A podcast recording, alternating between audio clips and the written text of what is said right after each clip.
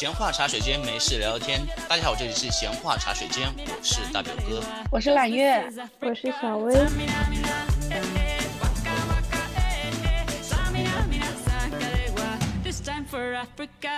好了，上期我们邀请了张展来给大家讲了一下最近很火热的卡塔尔世界杯，以及科普了一些基本的常识。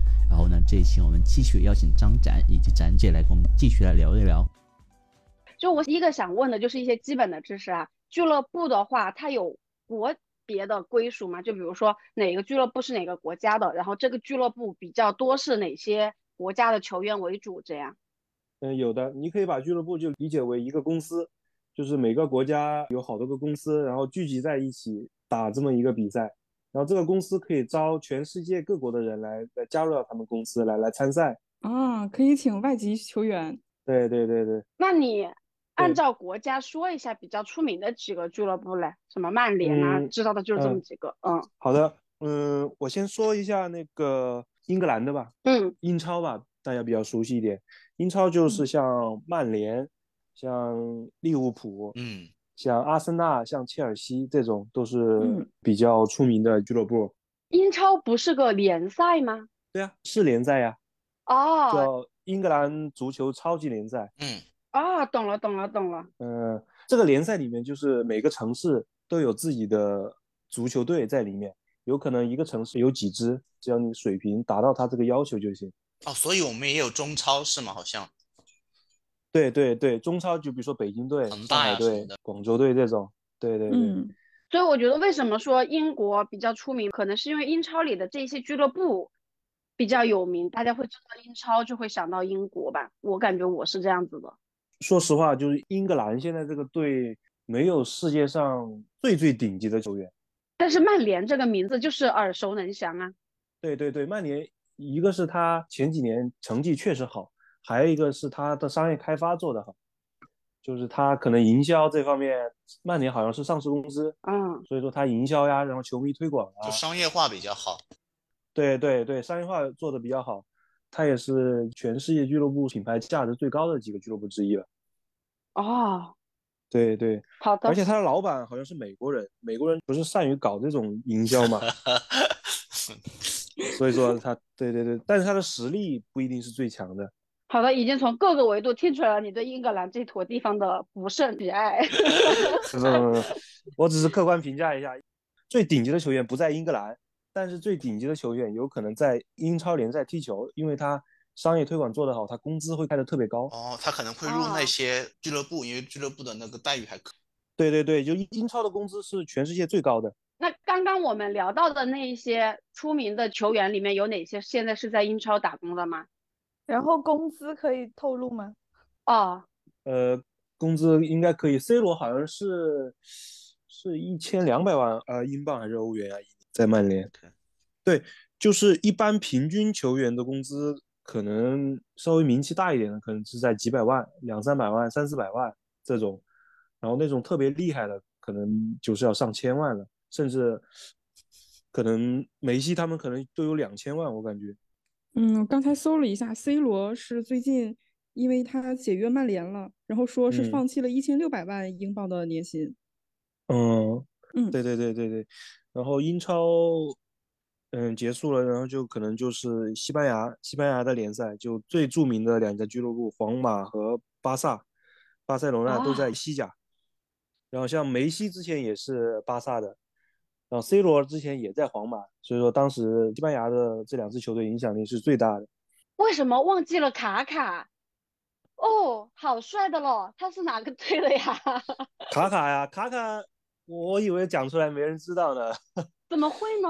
那么帅，卡卡是我读书期间最喜欢的一个球员，他是巴西的，巴西的在 AC 米兰，推荐大家去关注一下这支球队，我的主队。AC 米兰又是另外一个联赛了，是吧？对对对，我们待会儿会讲到。哎呀，我这个脑子。嗯，对。他是巴西的。好的。对，他是巴西的，然后西班牙就记住巴萨和皇马就行了。这两家世纪冤家，巴萨和皇马确实是我们就是都在俱乐部里面算是听的对非常非常熟的名字。对的对的，然后等一下，巴巴萨有谁来着？之前梅西和内马尔都在巴萨踢过。哦。然后皇马的话就是最著名的就是 C 罗吧，近段时间，只不过他嗯前几年离开了皇马。去哪里了？去曼联呢？嗯，对对对，现在在曼联，中间有一段在别的俱乐部，可能下面会介绍到。然后西班牙讲完就是意大利，意大利 AC 米兰最著，意大利最 著名的三支球队，一个叫尤文图斯，在都灵哦，还有一个叫 AC 米兰和国际米兰。哎，这两个不是一个吗？哦，不是是吗？Sorry Sorry，对不起，是我我我也不知道，我也不，我只听过 AC 米兰。我也以为都是一个哎，哎，你这么说我很开心。为什么？他是 AC 米兰的粉啊。哦，对，这两个是在一个城市。哇，他们一个城市能有两全球出名的俱乐部，也太屌了吧！嗯，是的。然后就意大利记住这三个球队就行了。然后卡卡就是在 AC 米兰踢的球，哦之前。好的。呃，然后卡卡是在 AC 米兰，然后在皇家马德里都踢过。皇家马德里，等一下，皇家马德里是什么？一个俱乐部吗？皇马，皇马，皇马就是皇家马德里啊！你这个假粉丝，你问的越多，你暴露的越彻底。我没有说我是粉丝啊，我就是科普嘛。我这个要批评了啊，张张，你不要随便出新词儿，听不懂。一个叫法。我我尽量说全称。嗯，不说那种缩略词。嗯，你要说的话就是 皇家马德里（括号以下简称皇马）。嗯，然后然后意甲就记住这三个球队就行了，然后后面就是德国德甲，德甲记住两支球队吧，一个叫拜仁慕尼黑。嗯，哦，然后 大家在敷衍的哦。对，嗯，然后还有一个球队叫。多特蒙德，嗯，好，德甲真是不出名，一个都不知道。没事，你觉得不出名的就跳过不讲就好了，无所谓。对对对对。为什么这一些就是每个国家的什么联赛都叫什么什么甲呀？这个甲是指什么呀？就表示最顶级联赛、最高级的联赛。那英超就不配叫英甲吧？是英超这个概念是超级，对，他其实就是为了，我觉得哈，是为了就是营销的打造的这么一个联赛，就是为了就感觉跟别人不一样，他能把那个转播权卖得更贵一点，商务这方面可以做一些开发。但是再怎么超，架不住有人就是把它拉低档次，因为有个叫中超的，说的很有道理。嗯，其实本质都是一样。都是一个国家，就是最顶尖的足球联赛。嗯嗯，明白。嗯，然后欧洲这边，我想想，应该别的。法国足球甲级联赛。呃，法国记住，嗯，马赛吧，马赛和里昂吧。啊，嗯，哦，马赛知道。这这两个，对，马赛和里昂。嗯，然后巴黎圣日耳曼是近几年被那个卡塔尔的财团收购之后才。可能影响力才慢慢慢慢大起来的。法国的传统的比较厉害的就是马赛和里昂。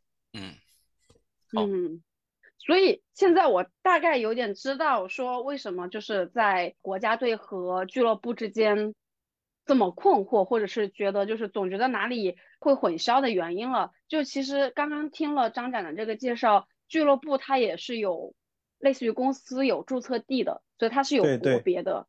嗯，对，然后但是他可以从其他的，比如说我英超，我可以去找法国那边的球员来参加。虽然说法国他有自己的联赛，所以就经常就是你看到一个出名的球员，他如果混迹于几个俱乐部还老转的话，就会很混淆。然后尤其是刚刚是说到卡卡是在 AC 米兰，对不对？对。但是 AC 米兰的队服是什么颜色？红黑剑条衫，所以就是我一直没有觉得卡卡是巴西的，因为在我的心里，我看到的照片他就得是黄的。哦，对的对的。所以你某一天看到这个人的颜色是别的颜色，你下意识就觉得他不是这个国家的。嗯，因为国家队的比赛可能相对俱乐部会少一点，所以说曝光度可能没有那么高，所以大家可能把俱乐部和国家队会混淆。哎，所以问一个冷知识啊。我看所有的足球赛，基本上颜色就两个，他们这两个颜色这样来回组合，又要给俱乐部用，又要给国家用，这个颜色没有用穷尽的时候吗？你是说球衣的颜色？对呀，基本上就两个色吧，如果没理解错的话。不是有很多色吗？呃，一般是这样的，它不会是两个颜色，一般是主场球衣会有一套就是固定的颜色，就是你这个队相当于你的传统嘛。嗯。但是你去打客场，就是你去到别人的地盘上面，相当于尊重对手，你要穿你的客场球衣。然后客场球衣的话，一般会准备个三至四套，不然如果只准备一套的话，可能颜色跟人家主场的撞衫的话，可能就不太好。这个颜色还是非常让人印象深刻的一个 symbol。比如说，嗯，阿根廷它是蓝白，我只要看到某个球员穿着蓝白的衣服，我就会觉得他是阿根廷的。这个人如果他之后出现在，比如说阿根廷的球员去了什么英超踢比赛，我就会懵逼，就是对对。你不是蓝白吗？你不是阿根廷的吗？怎么换了国籍？就是 你被吹了，你以前的蓝白色。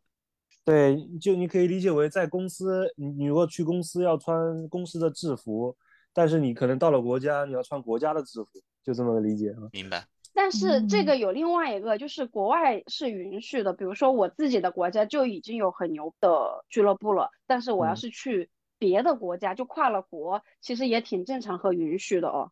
对对对，因为说白了也是为了打工挣钱吧。嗯，我说句不该说的啊，你在国内，你要是中国自己的中超做的比较好，你顶级的球员跑到日本去打俱乐部，然后尤其是两个俱乐部可能日常还有比赛的时候，这怕是会被喷死。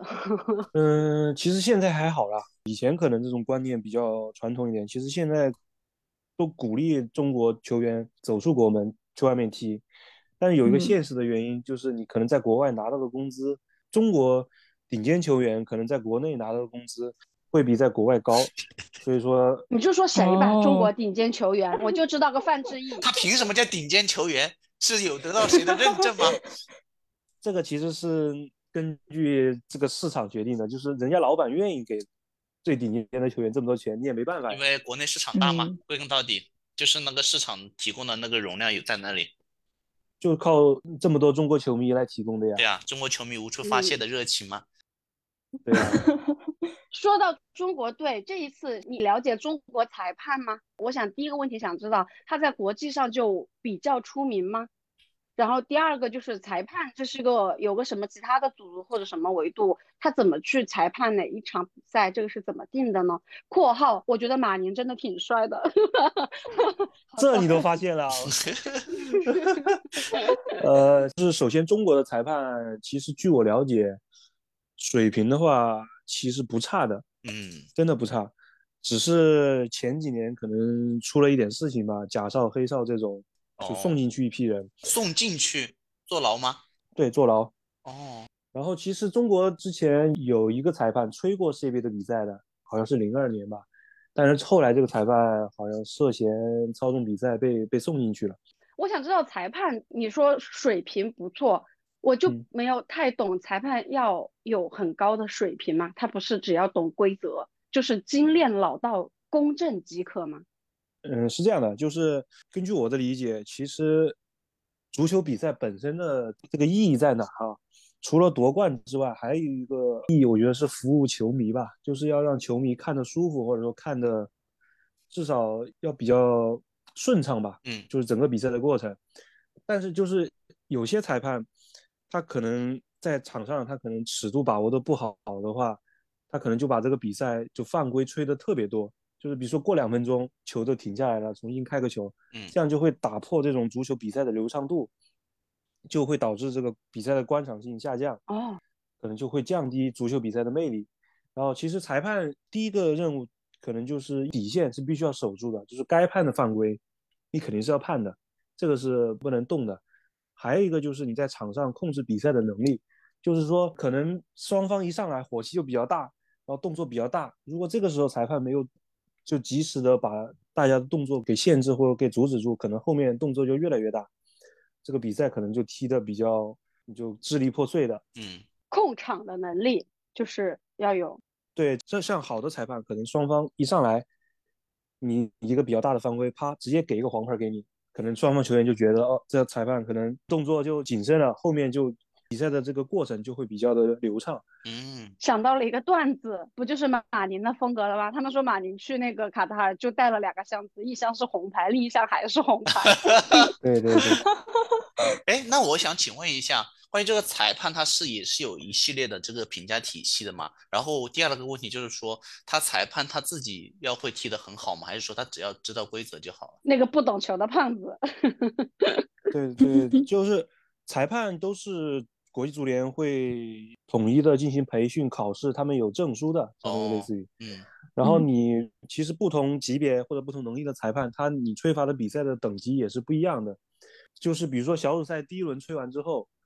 他们有一个裁判委员会，会给每一个裁判进行打分的，或者说会会评判的。如果你吹的不好，或者说有重大的错漏判，直接就把你拿下了，你就下一场比赛就不要吹了。明白明白。那他自己会需要会踢球吗？原则上是不需要的。哦，就是没有规定你你必须要会踢球。其实很多足球教练之前也不是职业球员。哦，明白。只要他会去培训别人，或者说他懂这个规则去怎么去培训就好。对的，对的，对的。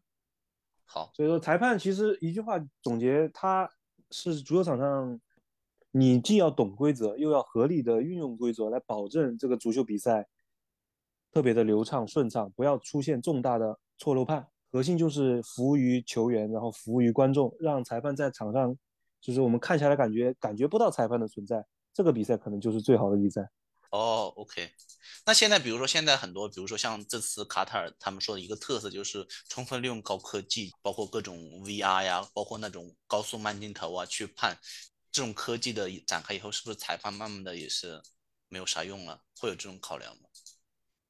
嗯，不会的，这种高科技现在是只用到可能越位的判罚。哦，今年的好多越位都是毫米级的，他说就是用高科技判出来的耶。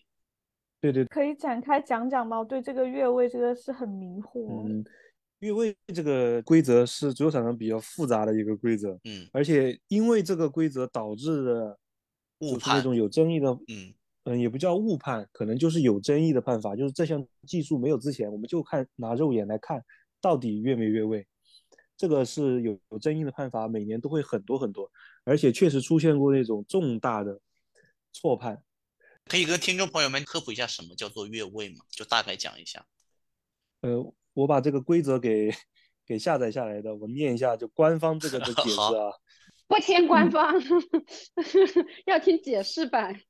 呃，解释我想一想怎么解释哈。我的理解啊，我自己看了一下，你讲对不对？就是说他的意思是说，你在去进攻踢球的时候，你的前面除了对面的守门员，没有对方的任何队员直接去踢的话，是就是属于越位，是吗？呃，对，你可以这么理解，就是当你的队友传球的那一瞬间，你比对方最后一名防守球员的身位要更靠后，更靠近守门员。我之前看了一个，就是说为什么要有越位这个规则，从这个角度我理解一点点。他就是说，因为足球它是一个要有防守的一个运动嘛，要保证这个比赛本身自己的趣味性和这个游戏本身自己的游戏性，他就不希望说大家都跑去练跑步，就我只要跑得够快，跑到守门员前，然后前面一个人都没有，我就直接踢门。嗯，就是所以就是一定要有一定的对抗性，要在他踢门前中间一定要有一个人要防守，不然这个比赛就是说会导致。就大家为什么那个篮球比赛那边有三分也是这个样子的？就刻意营造对抗感是吗？对的，对。对，因为为了赢比赛总会钻漏子嘛。他就说，如果都练成了短跑，跑的贼拉快，你没有人防守，就这个可能会破坏这个比赛和游戏它本身的这个乐趣性。对的，也是为了就是让整个足球比赛就是更有竞技性，或者说大家就没有这么多投机取巧的地方。那这个越位我其实有点不理解，就是他经常比如说他电视转播越位的时候，他会来一个动画，但是我一直不理解是他所谓的这个他跟守门员之间这个没有人，是说以这个球员跟那个守门员之间做一个投影之间，正好这一段身位里面没有人吗？有这么严格吗？还是会有什么样的考量？之前没有这项技术的时候，就全凭裁判拿眼睛看，主要应该就是。那个接触球的有效部位，比如说躯干啊、腿啊、肩膀啊这种地方，那那确实很容易出错，因为不同人的角度，对他的投影看不准的。对对，而且那个速度又这么快，那一瞬间就是人家传球的那一瞬间，他到底是不是这个靠人之前是很难判断的。我之前有一个挺爱踢球的一个朋友吧，他其实就是非常反对在各种体育比赛里面用这种高科技的，因为他觉得说存在这种误判性是这个比赛的魅力，他觉得能出现上帝之手这样子的误判，然后这么多年大家都能津津乐道，但是如果就是你都能揪到那么一毫米，就这种级别的话，就从他的角度。他会觉得其实不如说有一些黑盒或者有一些这种阴差阳错来的更妙。这个我看好像就是确实有很多粉丝也有各种说法吧。对的，对的，大家对这种高科技的使用确实是有争议的。但是我个人觉得哈，因为足球比赛球员其实来争这种足球的荣誉的话，是确实是很不容易的。嗯，其实都是嗯。参加国家队的比赛或者参加嗯这种比赛都是冒着很大的风险的，说白了也是等了好几年才等来这么一个机会，然后拿到这样的机会去争这种荣誉。如果真的是有错判或漏判的话，可能一个球员参加这种世界杯的机会确实不多，可能一到两次，就是因为错判漏判让他失去这种机会，我觉得对球员来说也是不公平的。因为之前我了解到，就是在没有这种高科技辅助手段之前，越位其实算一个蛮模糊的界定的，然后裁判的判定其实很容易造成就大家关于黑幕啊这些的讨论，其实蛮蛮严重的。其实我觉得一方面确实是可以保证一定的公平了，也不说绝对的公平。对对对，它能提供一定的公平，因为像如果真的是因为某些球队因为误判而获利了，那对于输的那一方，我们怎么来给他们做一个解释呢？是。回到下一个问题是，我想问的就是，我最近在看球，我有一个问题在于，我听这些讲解员讲了，就现在相对以前的那个足球来说，现在的足球它流行的是，我鼓励球员之间做一定的对抗，因为这样可看性更高。但是呢，我还是会在一定程度上通过各种手段来保护球员。那么其实我们看了很多比赛，发现足球运动其实对于相对别的运动来说，它其实更容易受伤，而且对抗性也更大。你经常能看到各种。不管是意外啊，还是他们对抗造成的各种的这样的一个受伤，然后怎么在这种保护球员以及鼓励对抗之间，这个怎么去平衡呢？因为我这次看到很多球员基本上就是被担架带着出去，或者说很懊恼说啊，我因为这个身体原因不能参加下面的比赛这种。嗯，我。你要逼死张展，没事没事。张展说聊了一次以后都不要再叫我了。教练回答不了的世界难题。呃，这个问题我觉得就是就闲聊嘛。嗯，这个问题我说实话，就是从我现在看球经验来说，嗯，现在的这种足球的环境和体制下面的话，足球运动员的受伤肯定是风险越来越高的。这个没法避免的，越来越高的呀。对对，就是他受伤的风险，我觉得是会越来越高的，因为现在的比赛是越来越多了，而且对抗程度越来越激烈了，是吗？我看他们都会用手扒拉、用腿踢什么的。不是上次看那个图片，就是有一个人，就是沙特比阿根廷的时候，就守门员跳起来，然后这边在对抗，中间夹了一个人，直接把他脑袋夹到一起嘛，好吓人的。对，因为现在的比赛是。太多了，不仅是俱乐部的比赛，还有各种国家队的比赛。其实足球运动员一年几乎得不到什么休息的时间，嗯，可能也就最多的可能有一个月吧，一年有一个月的休息时间。嗯，平时都是在踢球、训练，然后备战的这么一个阶段上面。所以说，他现在足球运动员不仅是身体上的受伤的风险，心理上受伤的风险也很大。有很多球员其实都有抑郁症的。哦，就是没有得到足够的休息，是吗？对对对，之前十几年前吧，德国有一个守门员就是因为压力太大了，然后自杀了。啊，自杀？对，就是因为抑郁症。哎，这里我想问另外一个，因为今年不是说是很多球星的最后一届比赛吗？但内马尔才三十，但是梅西三十三十大几了，就是。大家退役的时间是自己定的吗？就类似于刚刚这种自己的身体状态、心理状态，就会让某些运动员可能想要提前退下去吗？对的，每个人根据自己的情况来评估的吧。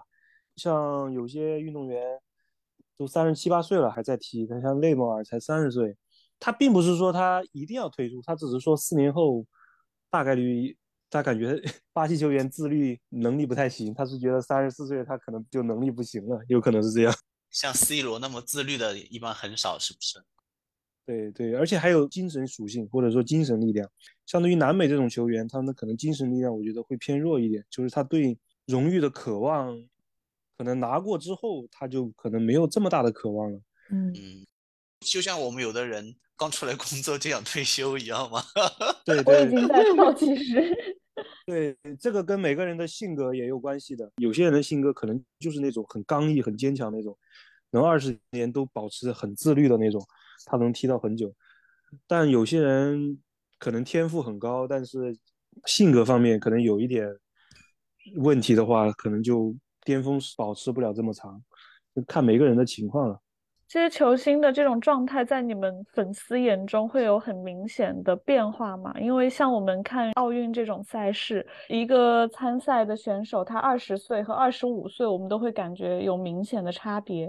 但足球这边，就从刚刚讲的，从二十多岁到三十多岁的人都有，这个过程中他会有很明显的那种身体跟不上或者什么那种表现吗？嗯，这个其实要看，嗯，他们踢的位置，还有他的特点。如果是有些运动员可能靠速度。就是速度比较快，他可能过了三十岁，他的能力就下降的比较快，就特别特别快这种。然后有些球员可能是像踢后卫这种吧，他可能对速度要求不是那么高，他可能要求力量呀，或者对球位置落点的判断或者经验这种要求高一点。嗯，他可能到了三十岁之后，他反而越来越强。靠经验吃饭是吗？对对，打个简单的比方，可能马农。就可能是前锋，这群里面好多码农的，扎心了。三十五岁危机。对，对，就是前二十几岁可能脑子特别灵光的时候，他就很厉害，很厉害。呃，但是他可能损耗也比较大，可能到了一定的年龄，他的能力就下降的比较快。然后可能有些，比如说像工厂里面的工人师傅这种。嗯，他他可能这个经验十年经验积累下来之后，他吃香的时候正是三十岁以后，可能甚至到越来越值钱。对对对对，越值钱的时候，所以是会根据他每个人的特点和位置来定的这种。哎，那我有个问题啊，这里我觉得很有意思。嗯，就比如说你刚才讲俱乐部跟那个运动员之间，像公司跟雇佣者的关系。对。那比如说你球员想要退役的话，公司当然不希望你早点退役，希望你压榨你的每一滴剩余价值嘛。那他会让你走吗？或者说中间会斡旋，会产生很多 drama 的戏份？一般退役的话，比如说我们签了三年合同嘛，嗯，如果是合同到期了，你这个球员退不退役，其实跟俱乐部关系不大了，嗯。然后如果是还在合同期内，球员觉得自己的能力可能不行了，或者说受了重伤，可能无法继续了，这个到时候会跟俱乐部协商的，就是工资怎么结算，这个东西一般都是会商量好。然后再采取一个退役的一个决定。嗯嗯，不能说自己去主动说啊，我什么时候想退役，还是要看各种合同啊，看各种期限的。其实是可以的，就是退役之后，这个钱这个问题，可能是要跟俱乐部商量一下，看是怎么付，还是你自动放弃，有可能是相当于辞职嘛。说白了就是，其实相当于你主动辞职。哦，就是我们刚才聊了很多，包括我们那些国家队啊、俱乐部啊，其实我们提到这些国家队或者俱乐部。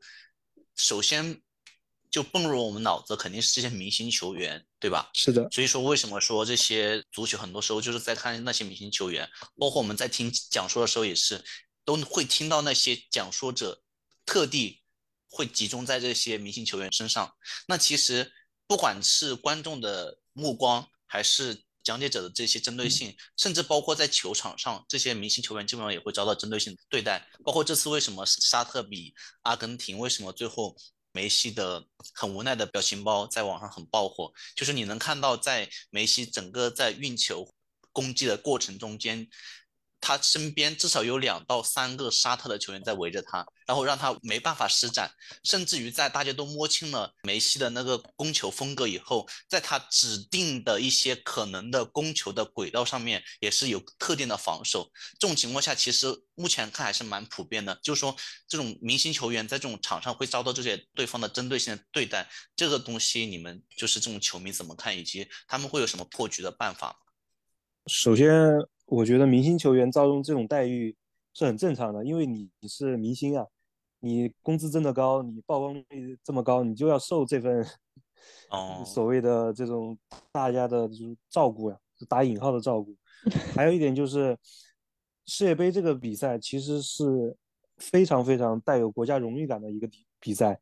上场之后，其实球员不管你是不是明星，说白了就是敌人，我就是要就是要赢你，为我自己的国家要争荣誉。所以说，你是这个球队里面最强的，我肯定第一个就要就要限制你，或者说防守你。只要是在规则范围内允许的，采取什么动作，只要能让我获利，我觉得足球比赛都是可以理解的。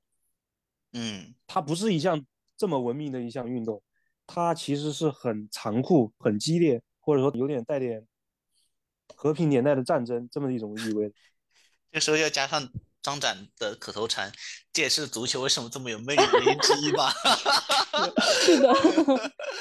因为我自己有比较关注内马尔，我有看到就是说大家都在踢球，所有球员都在踢内马尔。就我觉得到内马尔踢球的时候，经常会刷到一些片段，就是他被别的这些球员就是明着去殴打，像这种情况就已经超出对抗那些东西了。这种那打他的那些人之后会有一个惩罚或者什么东西吗？嗯，会的，会有黄牌什么的，是吗？对的，对，就是如果场上你出现了那种极其严重的犯规动作，裁判肯定是会出黄牌甚至红牌的。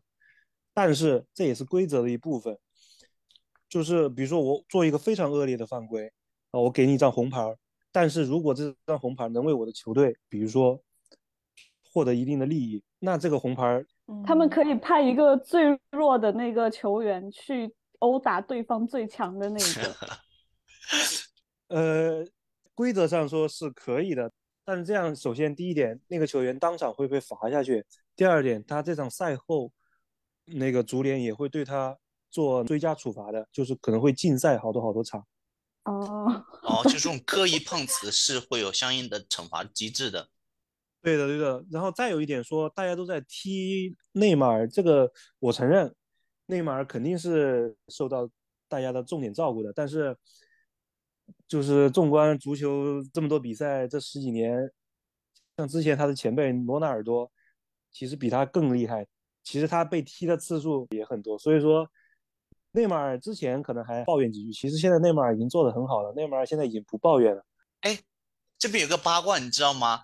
我之前看网上说，很多人喜欢他就是因为他的微笑很具有感染力嘛。对的，对的。嗯。然后你看以前内马尔的比赛的视频，他其实被踢以后以前是很凶的，但是他现在签了现在俱乐部以后，俱乐部跟他讲说，你如果每次比如说面对世界级的镜头的时候，或者比较高级别的曝光的时候，如果你每凶一次就给你罚款，你每笑一次给你涨薪，给你加钱有 bonus，所以他才会笑这么多，还是钱到位了。对对对，他会说，我不知道这个是小道消息了，就是为什么他。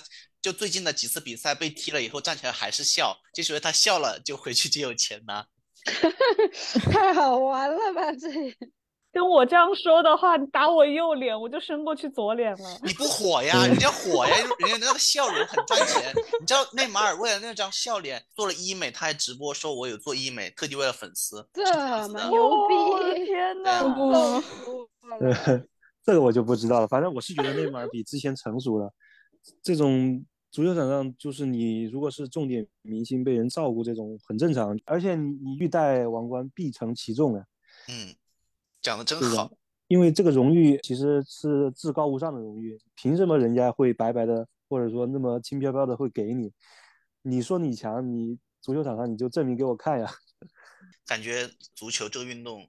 之所以这么有魅力，就是因为他把这些世界运行的规则，其实就赤裸裸的就展现在你面前了。有野性，对，它是社会的一个缩影。说白了，对，嗯，所以就是最后收尾的话，就让张张这个十几年的球迷、资深球迷过来，就是表述一下为什么你这么喜欢足球吧。其实日常我身边认识的朋友里面，其实打篮球的会更多。但是只有足球这项运动被称为是世界运动，确实从各种赛事上面来说，它造成的影响力可能不是拉踩啊，但是确实比篮球这些要高很多。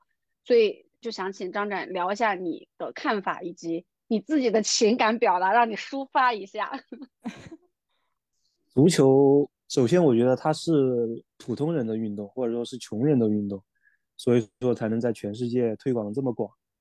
然后还有一个重要的原因，它是十一个人的运动，就是这十一个人，嗯，你缺了谁都不行，大家是必须要团结协作，或者说，呃，百分之百的执行力，然后才能达到球队的预期。就是你有一个到两个明星球员，你是没法能够赢下比赛的。你有十一个梅西也达不到。但是如果我是有十一个一般的球员，但是我们能组织好、协调好，我也能够战胜你。然后还有一点就是，足球它的偶然性确实太大了。你们看篮球的可能知道，美国队可能就是一家独大了，因别的其他地区的球队可能就是几十分、几十分这么赢。但是足球的魅力就是它的偶然性。确实比较大，嗯，你看这届沙特和日本能爆冷击败，其实每一届比赛都有这种爆冷的情况，所以说能让全世界的球迷在这种偶然性和那种激烈的冲突中得到你在社会当中得到所有的情感，或者说能感受到的所有的情感，都能在足球场上体现出来，包括悲伤，包括喜悦，包括感动，或者说甚至包括愤怒，或者说。还有一些黑暗的东西，好的东西，灰色的东西，都在足球场上能够体现出来。它能连接全世界，应该是所有人，这种普通人，还有一些各个阶层的人，都能从足球场上找到自己的情感寄托吧。我是这么觉得的。所以说，大家才这么喜欢足球。我觉得世界大同要在足球上面实现了，真的。对的，你能想象伊朗和美国这两个国家能在一块场地上踢球吗？是。或者说，你能想象他们两个国家的人能坐在一张台子上吗？对，是吧？所以其实足球真的是一项就是每个人都有机会的活动。哎，每次想到这个我就气，我们怎么就不争气？呃。这个我倒想想起之前我们老师说的一句话，啊，就全世界最富的地方和最穷的地方都能去踢世界杯，就中国去不了。对呀，就是我就想你讲的第一点，为什么说我想世界大同，就是因为很多穷国其实都能在世界杯上有亮眼的表现。以前我看他们分析说，为什么国足踢不好，说是因为啊我们穷没有足球场。但是我看那个北非、西亚那边，他们在沙漠上也能踢；我看那个南美，他们在街头也能踢，所以我就找不出任何的理由。所以。这个里面，刚刚你们已经说明了理由啊，穷的也能去，富的也能去，因为我们不穷也不富。你真的够穷了，可能就被激发出来了；你够富了，可能也有很多人就是有闲情，就是完全为了兴趣去踢这个，没有那么多的杂念了。嗯。也是吧，哎，就满讲一下，满讲一下，并不是真正的理由。嗯，这个开个玩笑，开个玩笑说这句话。嗯，没事啊，中国的乒乓球也已经很屌了。谢谢您。就是为什么就刚刚说的说其他的球类没有办法世界运动，就是当一个比赛或者一个球类它变成了一个国家的游戏之后，它确实就不具备了世界的观赏性。就乒乓球，它就是一个中国的运动呀，就在现在来看的话。嗯嗯嗯，就每个人可能在那个足球里面都能找到自己的情感寄托了。对，比如说美女看帅哥，然后 不要点我。然后那种小孩就看那种热血，热血，然后激情，然后资深一点的球迷就看一些战术呀，然后再老一点的球迷就就看个寄托，可能有时比如说我年轻时候是看这个队，然后老了还看这个队，就是这样。而且大家说到世界杯，想到总是线下一起聚在一起，然后有啤酒、有小烧烤，各种几个朋友一起看比赛就很热闹，就是有联系到自己的一个社交生活，感觉特别美好。对对对，足球足球已经远远超过体育本身了，它是是一个社会属性很强的一一项体育运动，这也是体育的自己的一一些特点，就是通过体育能连接不同的人。是，就像对，如果没有足球的话，我可能跟大表哥可能不知道啥时候才能联系了。是，这话讲的在理。对 我觉得有些东西还蛮奇妙、蛮美妙的。哎，最后问一个小问题吧，好不好？好呀。就刚才讲到了观众，就是说我看比赛的时候，那观众的反应好大的，有吹哨的呀，喝倒彩的，唱歌的呀，各种嚎叫的呀。这种东西会影响就是队员的发挥吗？还是说这种东西是随便的，就是因为方便大家参与进来或者更有参与感？其实是有影响的。其实，就全世界那种非常非常有传统或者有历史积淀的一些球迷组织，他会给每一个球员做歌曲，然后在不同的时段唱不同的歌，呃，都会给自己的主队进行一个加油助威，相当于他们就足球已经深深的融入到当地居民的日常生活中的。嗯，你想的，你不仅是为自己国家而战，而且还是为你自己的家乡人民而战。所以说这种记忆，我觉得是肯定会有的。而且我说一个小段子吧，就是足球之前科特迪瓦有一个球员通过足球比赛来调停了祖国的内战。哇，这么屌！对他赢下这场比赛之后，他就对着那个摄像头说：“请你国内不要打内战了。”他把所有的球员都聚在一起，双膝跪地，然后祈求国家的领导人不要打仗了，然后坐下来谈判。其实这也是。那个民众对他们平时的支持和热爱，然后导致他们有这样一种使命感，会让他们做出这样的举动。哇，这个世界杯真的，嗯，真的是有世界的意义在了。对，所以说球迷很重要，很重要。没有球迷，你想想之前疫情的时候控场比赛，一点意思都没有。是是是，没有球迷的参与，就确实了，也是一把双刃剑吧。球迷的参与，既能给激励，又能给那个什么影响。对，明白。那好吧，那我们今天的节目就聊到这里啊。今天我们邀请到了张展，还有我们的展姐，一起聊一聊世界杯，然后关于各种规则的一些介绍，以及为什么卡塔尔要花这么多钱来办世界杯，以及相关的议题的一些讨论。希望我们的听众朋友们、粉丝中间，如果喜欢足球的，能。跟我们一在一起有这种互动感，以及如果我们讲的什么不对的地方，也欢迎在评论区进行留言。然后对于这种刚刚觉得被这个最近的世界杯有影响到，想入这个坑的，也可以进来做一个简单的了解。然后非常感谢大家的收听，以及感谢张展给我们带来这个非常有意思的介绍和讨论。那我们今天节目就到这里了，感谢大家的收听，这里是闲话茶水间，我是大表哥，我是揽月。我是小薇，我是张展，我是展姐。那我们下期再见啦！下期再见，拜拜！希望大家看球开心，拜拜。